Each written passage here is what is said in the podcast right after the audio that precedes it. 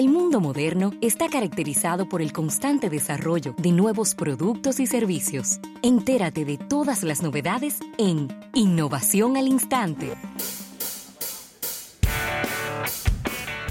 Bien, vamos a agradecer a nuestros amigos de la Presidencia de la República por estas innovaciones al instante. Y esta innovación me ha, me ha encantado y va muy de la mano con lo que está ocurriendo en muchos países incluyendo la República Dominicana. ¿Qué está pasando?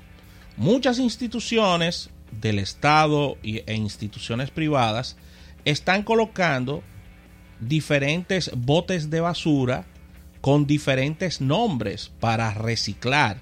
Entiéndase, te coloca un, bote de basura que dice papel, otro que dice vidrio, otro que dice plástico, otro que dice para reciclar.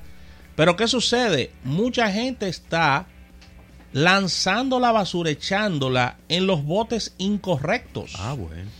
Entonces, una empresa canadiense ha creado una especie, parece una especie de secadora que se coloca arriba de los botes y se ha bautizado como Oscar, que te califica.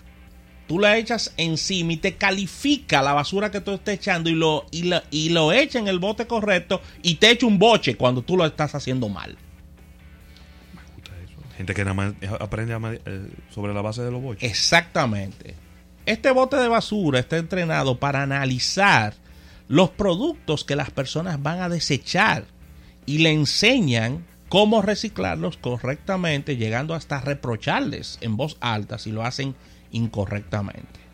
Esta compañía canadiense, atención Claudio Irujo, se llama Institute AI que ha desarrollado este sistema de inteligencia artificial que ha implantado en los cubos de basura eh, este análisis para que las personas antes de echarlo lo echen arriba de este, de este, parece una secadora, y él mismo lo recicla. Imagínate, eso es en Canadá. Eso es en Canadá. Si ponen por este lado, la máquina le va a decir, ¿en serio?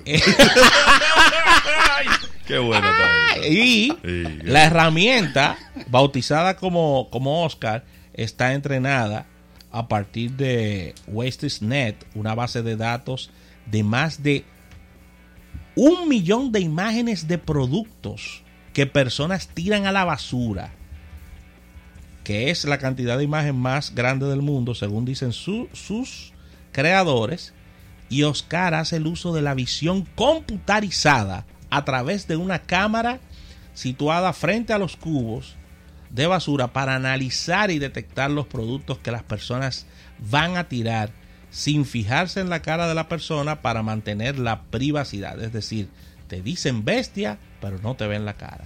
Así que aproximadamente medio segundo la imagen del usuario se compara con la base de datos de WaitsNet a través del uso de, este módulo eh, de JSON TX2 de NVIDIA.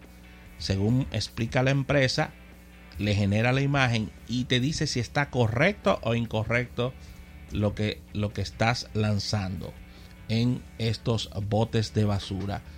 Vuelvo y repito, esto ha traído mucha confusión porque las personas por décadas, por siglos, están acostumbradas a lanzar su basura en un mismo bote. Entonces ya como se ha clasificado la basura, esto ha traído confusión en las personas y muchas veces no lo están haciendo bien.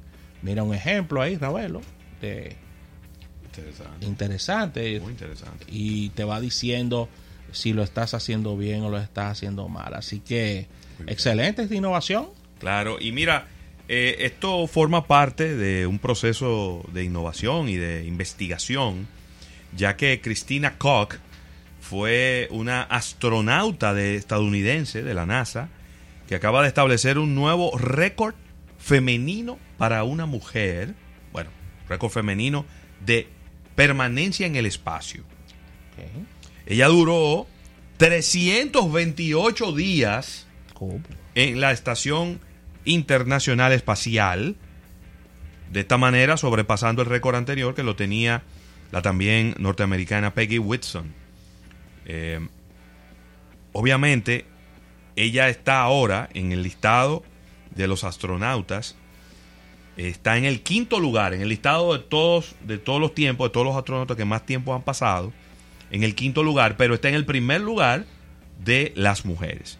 Pero además, pues ellas han establecido una, vamos a decir, un hito histórico, porque con ella, con su compañera, eh, hicieron lo que se llama la primera caminata espacial solamente femenina.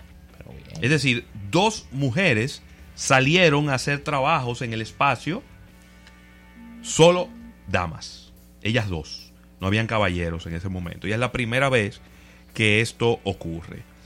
Eh, estamos hablando, señores, que ya esa señora duró 11 meses en el espacio sin venir a la Tierra. Parte de las investigaciones que se están llevando a cabo con ella es precisamente cuál es el efecto de la larga permanencia en el espacio en el cuerpo humano. Eso es importantísimo, porque de eso hay mucha especulación. Exactamente. Entonces, también ella estuvo haciendo una investigación eh, en proteínas, en, cómo, cómo interactúan o cómo sobreviven las proteínas en el espacio. Entre otras, más de 210 investigaciones llevó a cabo en estos 11 meses que estuvo en el espacio. Ya está de nuevo por aquí y me imagino que se tardará un ratito en volver a aprender a caminar porque no había vuelto a caminar después de que estaba por allá arriba, Rafael. Bueno, con brincando de un lado para otro. Claro y dando vuelta dentro de la cápsula espacial. Y mandando videos de lo feliz que estaba. Así que con esta información cerramos estas innovaciones al instante, agradeciendo a la presidencia de la República. Al retorno venimos con Claudio Irujo, que dijo que iba a armar un torolío aquí en la cabina.